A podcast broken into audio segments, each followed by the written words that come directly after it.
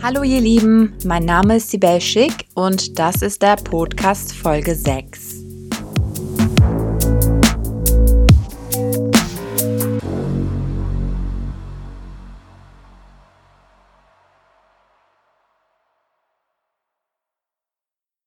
Frauenmorde, männliche Gerechtigkeit, Männlichkeitsminderung. Heute zeigt der Kalender den 6. Dezember 2019. Diese Woche erschien in der Zeit eine Recherche von Elisabeth Rieter und Michael Schlegel zu Frauenmorden in Beziehungen in Deutschland. Sie dokumentierten Fälle aus dem statistischen Jahr 2018. Erklärt wird das wie folgt.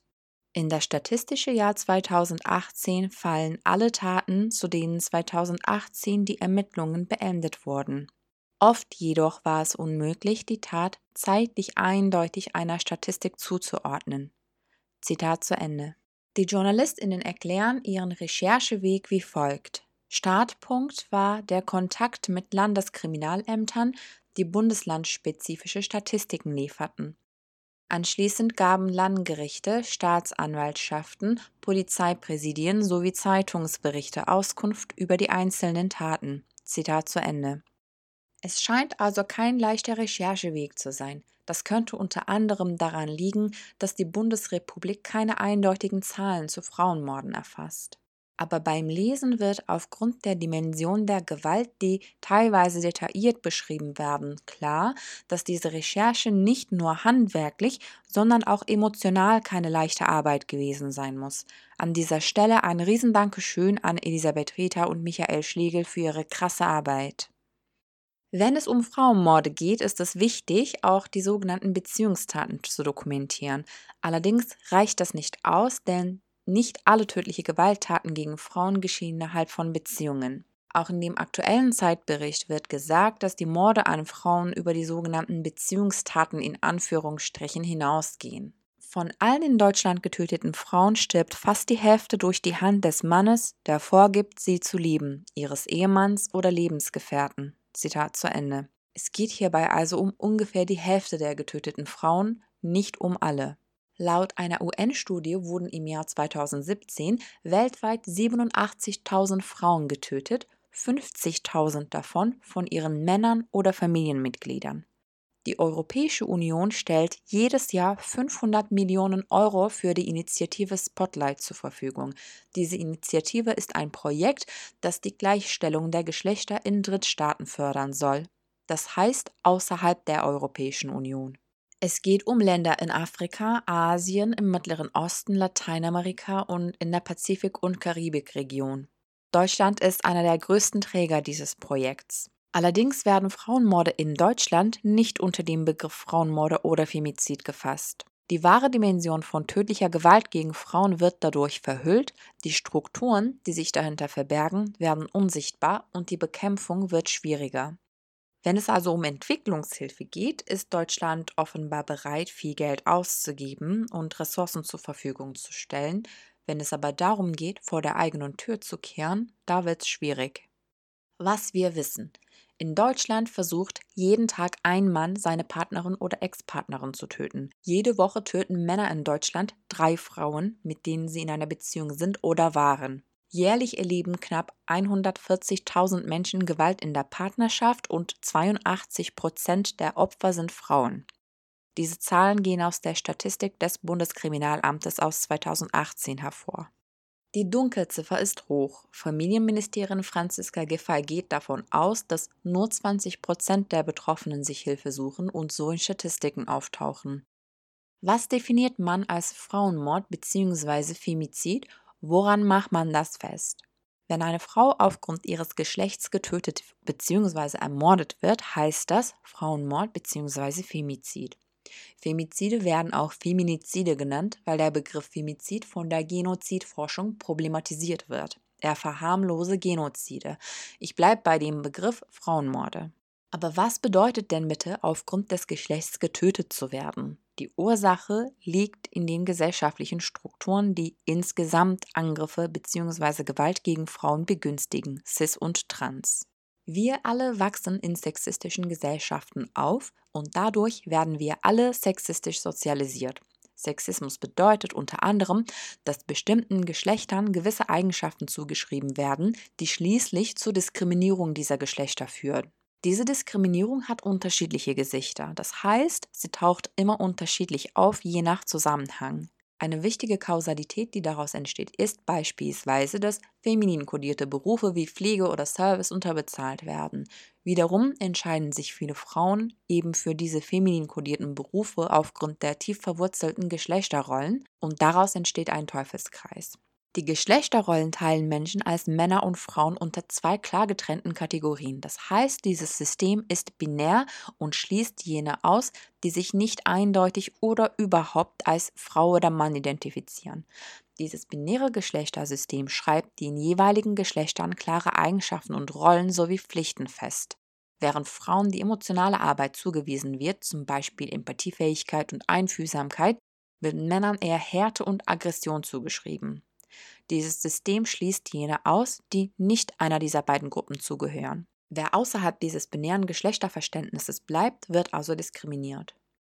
Zurück zu den Rollen. Zum Beispiel wird Einfühlsamkeit bei Frauen als positive und von Natur gegebene Eigenschaft betrachtet und wird oft mit der Fähigkeit, gebären zu können, begründet. Passt eine Frau nicht in dieser Rolle und hat andere Prioritäten im Leben, außer sich um andere zu kümmern, wird sie je nachdem als machtgierig oder Rabenmutter bezeichnet, die der Frauenrolle nicht gerecht werden könne. Nach demselben System werden Eigenschaften wie Einfühlsamkeit und Empathiefähigkeit bei Cis-Männern eher negativ bewertet. Wird ein Cis-Mann als einfühlsam wahrgenommen, wird ihm die Männlichkeit abgesprochen. Das heißt, die Männlichkeit wird durch Härte und schlechten Zugang zu den eigenen Emotionen und den Emotionen anderer definiert und jene Männer, die außerhalb existieren, werden nicht als sozusagen echte Männer wahrgenommen und behandelt und diskriminiert. Das ist unter anderem das, was mit toxischer Männlichkeit gemeint wird. Die Belohnung von Aggression bei Männern, die für andere belastend, schädlich und gar tödlich werden kann und wird.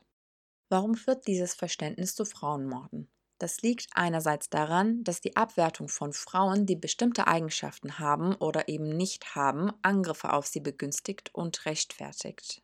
Diese Abwertung kann immer mit weiteren Ausreden stattfinden. Das heißt, wer eine Ausrede sucht, um eine Frau abzuwerten und anzugreifen, wird irgendwann fündig. Andererseits liegt es an männlichen Besitzansprüchen. Eins der wichtigsten Probleme, die in diesem System auftaucht, ist die Tatsache, dass die Frau als Eigentum des Mannes betrachtet wird. Daraus entstehen Praktiken wie zum Beispiel, dass Frauen nach der Eheschließung bis heute überwiegend den Nachnamen des Mannes bekommen.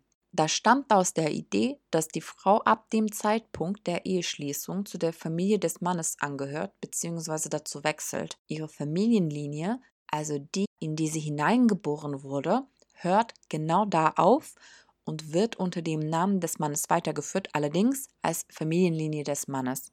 Also sie verschwindet.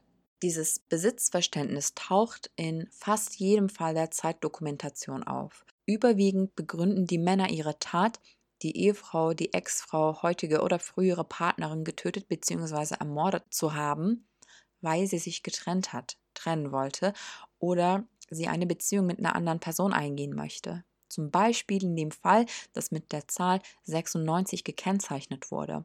Der Mann hat den Verdacht, dass die Frau ein Verhältnis zu ihrem Fahrlehrer hat. Er tötet sie und dann sendet er dem Fahrlehrer eine Nachricht aus dem Telefon der Frau heraus. Die Nachricht lautet Schachmatt Arschloch. Mit dieser Schachanspielung wird deutlich, dass es dem Täter darum geht, wer gewinnt, wem die Frau quasi gehören soll. Da er sie ja getötet hat, kann der Fahrlehrer sie nicht mehr haben und dadurch hat der Täter also das Spiel in Anführungszeichen gewonnen.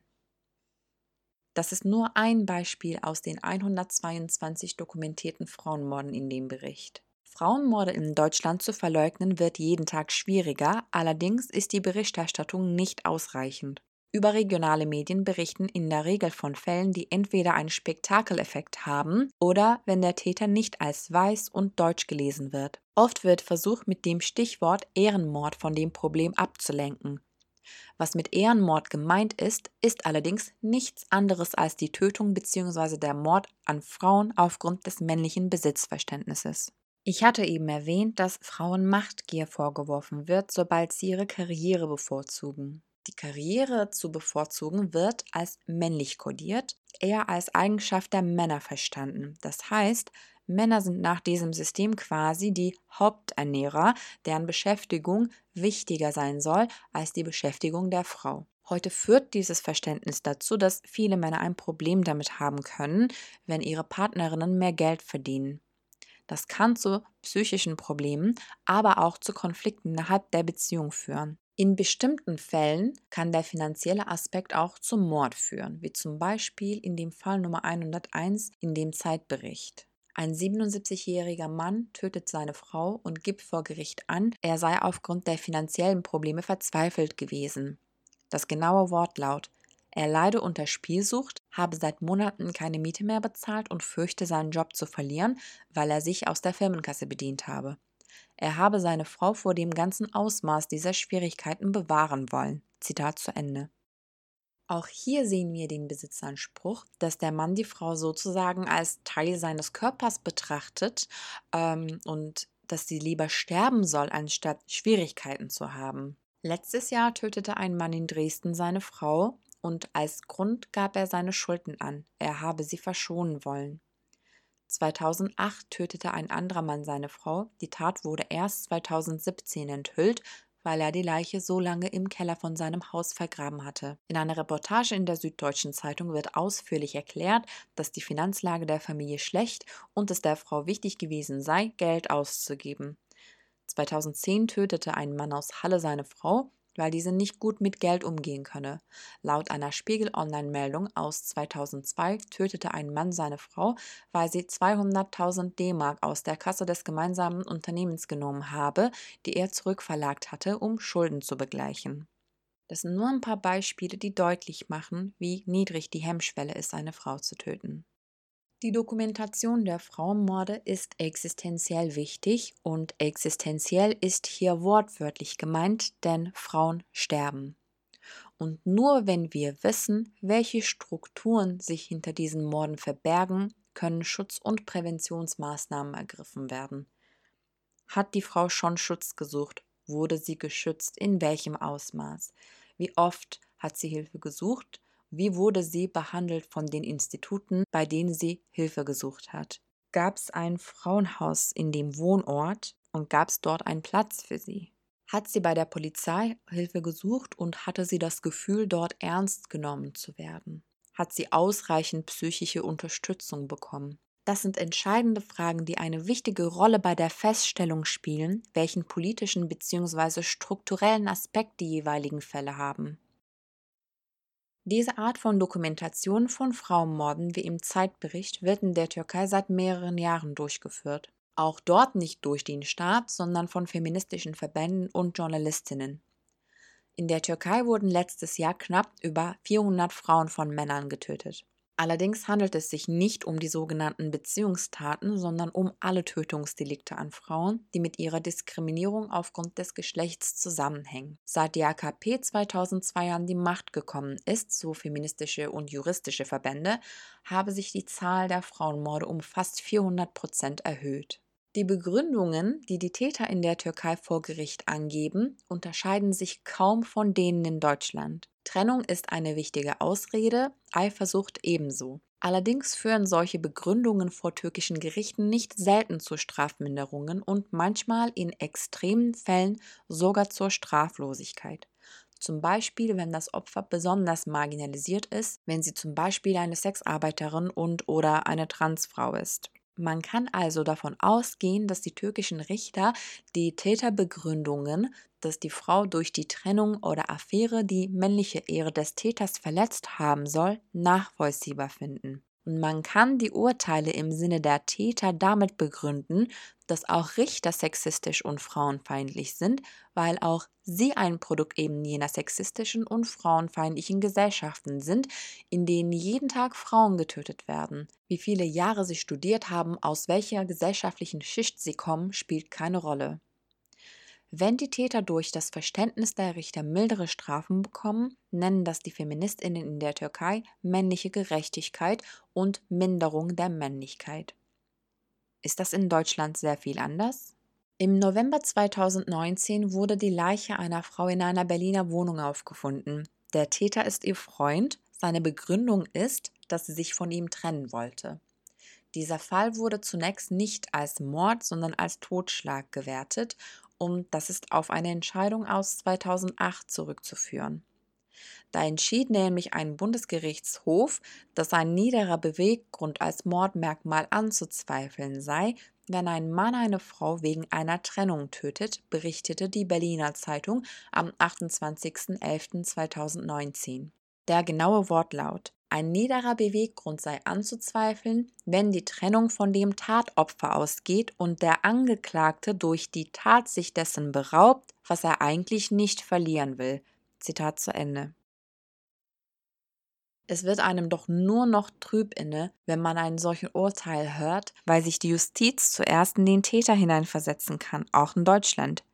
Dieses Verständnis für den Täter, dass er ja irgendwo auch ein Opfer seiner Taten sei, der etwas verloren haben soll, was er nicht verlieren will, ist genau das, was Feministinnen in der Türkei mit männlicher Gerechtigkeit meinen.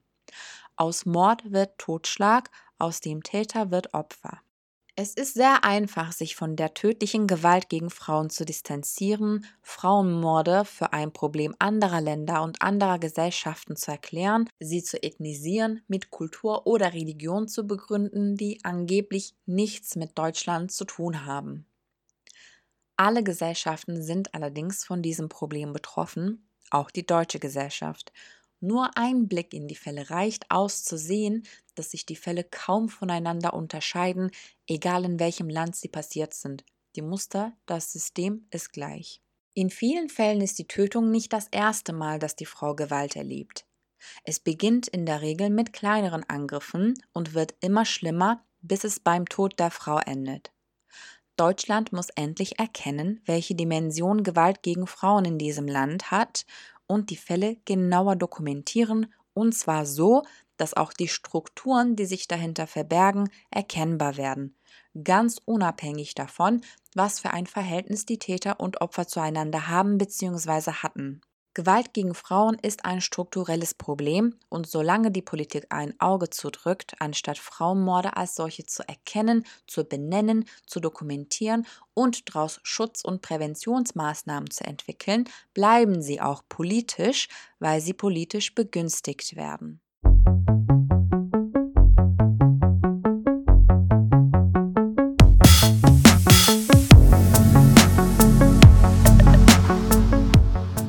Das war der Podcast Folge 6. Mein Name ist Sibel Schick. Wenn dir mein Podcast gefällt, kannst du mich über PayPal oder Patreon einmalig oder dauerhaft unterstützen. Die Links findest du unten in der Track-Beschreibung. Genauso wie die Links zu den Quellen, mit denen ich gearbeitet habe. Vielen Dank, bis zum nächsten Mal.